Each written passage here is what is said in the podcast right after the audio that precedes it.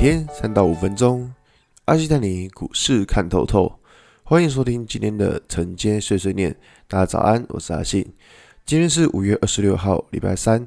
先来为大家整理一下昨天的美国股市。道琼指数下跌八十一点，跌幅零点二四个百分点。纳斯达克下跌四点，跌幅零点零三个百分点。S&P 五百指数下跌零点九二点，跌幅零点二二个百分点。费城半导体指数上涨十一点六九点，涨幅零点三七个百分点。所以美股四大指数就是一个呃涨跌互见、小涨小跌的格局。那其实主要原因大概也没有什么了，就是因为在前一天他们已经讨论过，就是不会那么快的缩减 QE。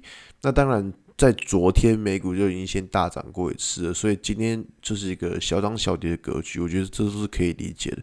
顺便直接看到台股啊，台股在昨天也是一样，算是有一个还蛮还蛮不错的上涨的。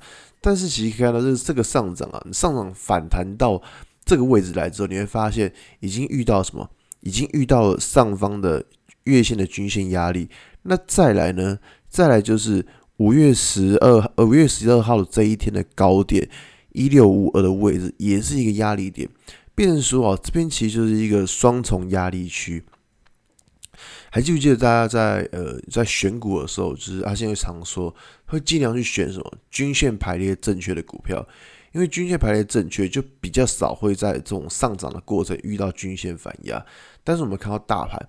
大盘现在只要一上涨，立刻就遇到一坨阿苦的均线反压，这种情况就是说你不知道到底哪一条线会变成它的压力，所以说啊，像这种状况而言，就是会比较难判断，只能说指数反弹到这边来，其实说真的啦，反弹的也不少了，从当时最低点。就是一万五千那边反弹上来，其实也已经反弹了一千多点了。诶，这个幅度是很惊人的哦。这个幅度反弹一千多点的幅度，其实蛮惊人的，已已经算是一个有效的反弹了。那所以说，从这边来看的话，其实这边指数就算稍微有点回档休息，也不用太意外。我觉得这也是正常的情况，因为毕竟啊，指数没有什么指数是可以每天涨不会跌的嘛，它一定会怎样？先经历一个反弹，反弹之后再来整理，整理完之后要来涨再来涨，它不会说而且一路给你喷上去这样，这个机会太小了啦，我觉得是太小了。那在昨天的情况还可以看到，就是说昨天的。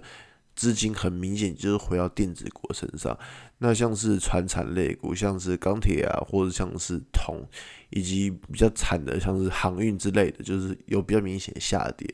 因为昨天的情况就是这样子，如果这种像之前跟大家讲过，市场的资金就走一套，你买了 A 股票，你就没有钱买 B 股票；你买了 B 股票，你可能就反过来去卖 A 股票。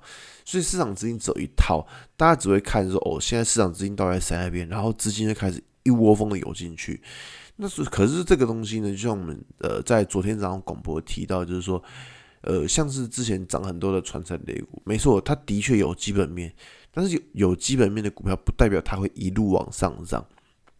可以看到，昨天上涨的电子股，其实多半呢都是这一波指数反弹的过程当中，这些电子股还没有反弹的。所以说，其实像这种状况，就是有一点这种资金在那种落后补涨的味道了。当然了，这种在操作的时候，其实就没有非常的喜欢的，就是只能说是，哎呀，短短线打一打而已，就是不会想说做太大的波段报酬。